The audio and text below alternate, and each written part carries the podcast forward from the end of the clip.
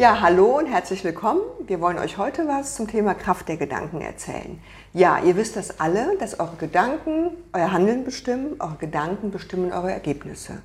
Die meisten Menschen sind im Alltag so, dass sie sich überhaupt gar nicht, gar keinen Kopf drum machen, ähm, was sie denken, wie positiv, wie negativ, wie zielführend ähm, oder destruktiv es ist. Das heißt, das, was in eurem Kopf vorgeht, unterbewusst ungefähr 60.000 Gedanken denkt man am Tag, hat Auswirkungen auf eure Gefühle, auf euer Empfinden, auf eure Stimmung und auf eure Ergebnisse. Und wir wollen euch, euch, heute ein bisschen dazu erzählen und ein bisschen teilhaben lassen, ja, was kann man machen, um aus diesem unbewussten Muster rauszukommen ähm, ja, und sich besser zu fühlen, positiver gestimmt und glücklicher. Ja, da fällt mir zu ein, Sandra, so ein, so ein altes Motto. Ich bin ja anders als du manchmal ein bisschen verkehrt rum synchronisiert. Woher soll ich wissen, was ich denke, bevor ich höre, was ich sage? Das heißt, das, was du sagst, gibt oft ganz viel aus über das, was du eigentlich denkst. Und das ist dir manchmal nicht bewusst. Als ich 1997 den Gedanken, mein Ding zu machen, in die Tat umsetzte, und das war ein, ein Gedanke, zu dem du mich auch stark unterstützt hast, habe ich mir nicht viel dabei gedacht, diese Farbe zu wählen. Das war einfach so ein spontaner Impuls. Ich habe mir auch nicht viel dabei gedacht, einen zentralen Gedanken von Erich Kästner zum ersten Motto zu wählen. Der Satz lautete, es ist nie zu spät für eine glückliche Kindheit. Und mit diesem Paket, ich weiß es noch genau, marschierte ich dann zu meiner Mutter und habe ihr die erste Visitenkarte überreicht, ähm, stolz. Erster Kommentar, Junge, die Farbe ist nicht schön. Meine Antwort, ja, sie soll ja auch nicht dir gefallen, sondern soll auffallen. Es ist nie zu spät für eine glückliche Kindheit, führte dann zu so einer Reaktion wie, was habe ich falsch gemacht? Gedanken machen Gefühle. Und mein Gefühl im Moment, als ich den Gedanken spürte, war, das war gar nicht der Gedanke, den ich hatte in dem, was ich sagte. Gedanken machen Gefühle und produzieren deine Ergebnisse. Es ist eine Frage der Persönlichkeit, deiner Persönlichkeit, wie du aufgestellt bist. Es gibt Menschen, das sind so die Sonntagskinder. Neben mir sitzt gerade ein Sonntagskind. Die generell positiv sind, ja, die immer nur die Perspektiven, die positiven Perspektiven, die Möglichkeiten im Kopf haben und das Negative, das was passieren könnte, Worst-Case-Szenarien gar nicht denken können. Und wir beide haben eine Partnerschaft, wo ich diejenige bin, die gerne in Worst-Case-Szenarien denkt. Da gibt es ganz witzige Geschichten dazu. Ich weiß nicht, ob ihr euch erinnert. Es gab in den, ich glaube, es war in den 90ern, ähm, irgendeine seltene Tierkrankheit, die Vogelgrippe war es, glaube ich. Und wir hatten, hatten eine Katze und ich habe in der Tat Worst-Case-Szenarien in meinem Kopf gehabt, was ist, wenn unsere Katze jetzt einen Vogel fängt, die Vogelgrippe bekommt und dann praktisch die Kinder und uns ansteckt. Da konnte ich mich Tage, Wochen lang hineinbegeben und äh, ja, Uwe, hast dich, hast dich kaputt gelacht ja, darüber. Ehrlicherweise gibt es ähm, Take-Offs aus Vorträgen und Keynotes, die ein Bild unseres Katers Findus zeigen und darunter ein Bild von dir mit Sorgen umwobener Stirn. Was machen wir mit Findus, wenn die Vogelgrippe kommt? Ich, ähm, ja, ob Sonntagskind oder nicht, manchmal ist es dir nicht bewusst, was deine Gedanken sind und dann brauchst du jemanden, der dir das liebevoll spiegelt. Ich hatte eine wunderbare Begegnung. Das war an einem Tag, da fuhr ich mit dem Gedanken morgens los, das ist mein Tag. Ich war eingeladen in, zu einem Keynote-Event bei einem großen Kunden, der in der Nähe des Rheins eine wunderbare große Villenanlage betreibt, ein altes traditionelles Versicherungshaus.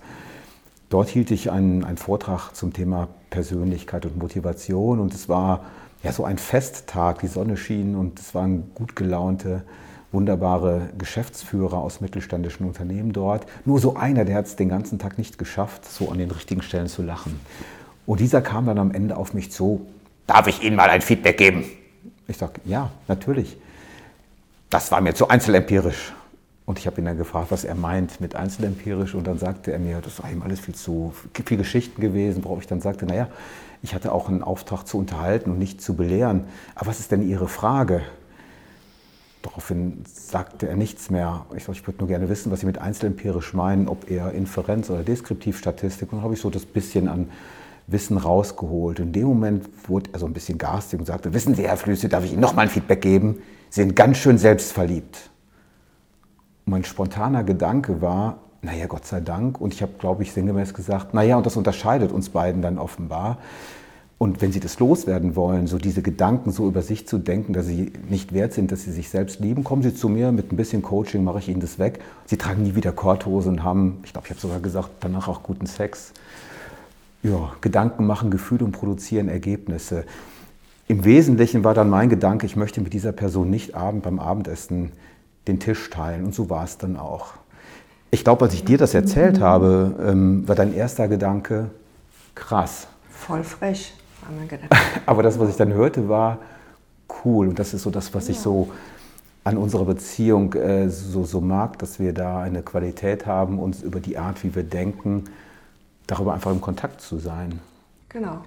Und um das nochmal so ein bisschen ähm, auch zu erklären, in der Tat ist das auch sinnvoll. Das Gehirn ist darauf programmiert, ähm, ein Worst-Case-Szenario im Kopf zu haben. Das ist aus der Historie bedingt. Das war auch sinnvoll, weil wir vor Millionen von Jahren vor dem Säbelzahntiger flüchten mussten. Dafür braucht man diesen Aspekt. Das Problem ist nur, dass wir das heute den ganzen Tag leben und den ganzen Tag tun und diese, ähm, diese Art des Denkens aber nicht die Ergebnisse bringt, die wir wollen. Ja? Das heißt, eine Aufgabe für, für jeden, für euch ist, mal darauf zu achten, was sind eure Gedanken, die ihr den ganzen Tag habt. Ja? Also wie nehmt ihr zukünftige Ereignisse vorweg? Erwartet ihr dass es gut ausgeht? Erwartet ihr positive Dinge oder erwartet ihr die Schwierigkeiten? Und dass ihr nach und nach euer Gehirn umprogrammiert, ja, mit Achtsamkeit, mit bewusstem Herangehen und mal sagt, ich gucke jetzt mal auf die Möglichkeiten, die ich habe, auf die Optionen und gehe mal positiv, gehe mit einer guten Stimmung an Dinge heran und ihr werdet merken, dass eure Ergebnisse sich verändern. Und eure Stimmung verändert sich, eure Ergebnisse verändern sich und das ist wie eine sich selbst erfüllende Prophezeiung, wer das schon mal gehört hat. SEP heißt sie auch in der Abkürzung.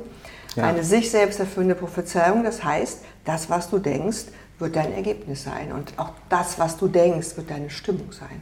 Und in der Tat hat Uwe das ziemlich gut drauf und mir auch ziemlich gut beigebracht, ähm, da anders unterwegs zu sein. Also das, was ich jetzt gerade höre, erfreut mein Herz.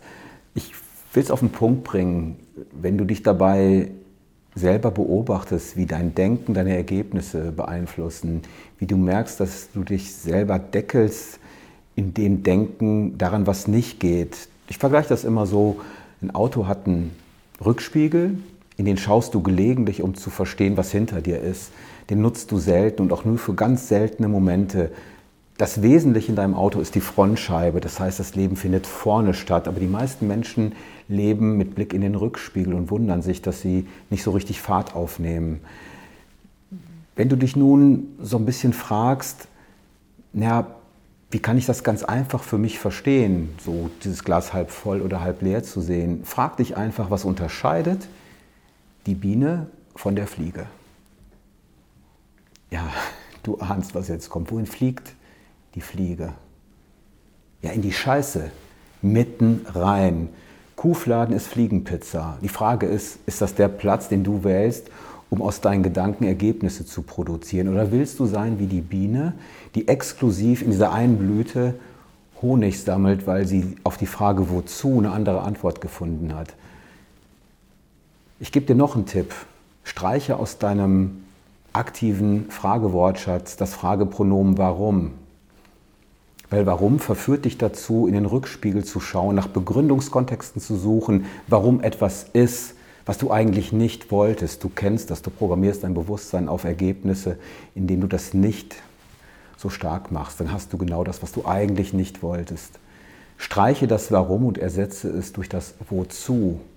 Und schon geht die Frontscheibe auf und du erfährst dich als jemand, der nach dem Sinnzweck Nutzen deiner Lebensreise suchst. Und dann bist du in Sachen Sinn unterwegs und hast für dich ein anderes Set zu denken. Das ist ein kleiner Schnips. Und wenn du nicht kannst, was du willst, dann solltest du wollen, was du kannst. Ja, vielen Dank, dass ihr unser Video bis zum Ende geschaut habt. Wir hoffen, es hat euch gefallen. Den Rest kennt ihr doch. Abonnieren, liken, kommentieren. Vielen Dank.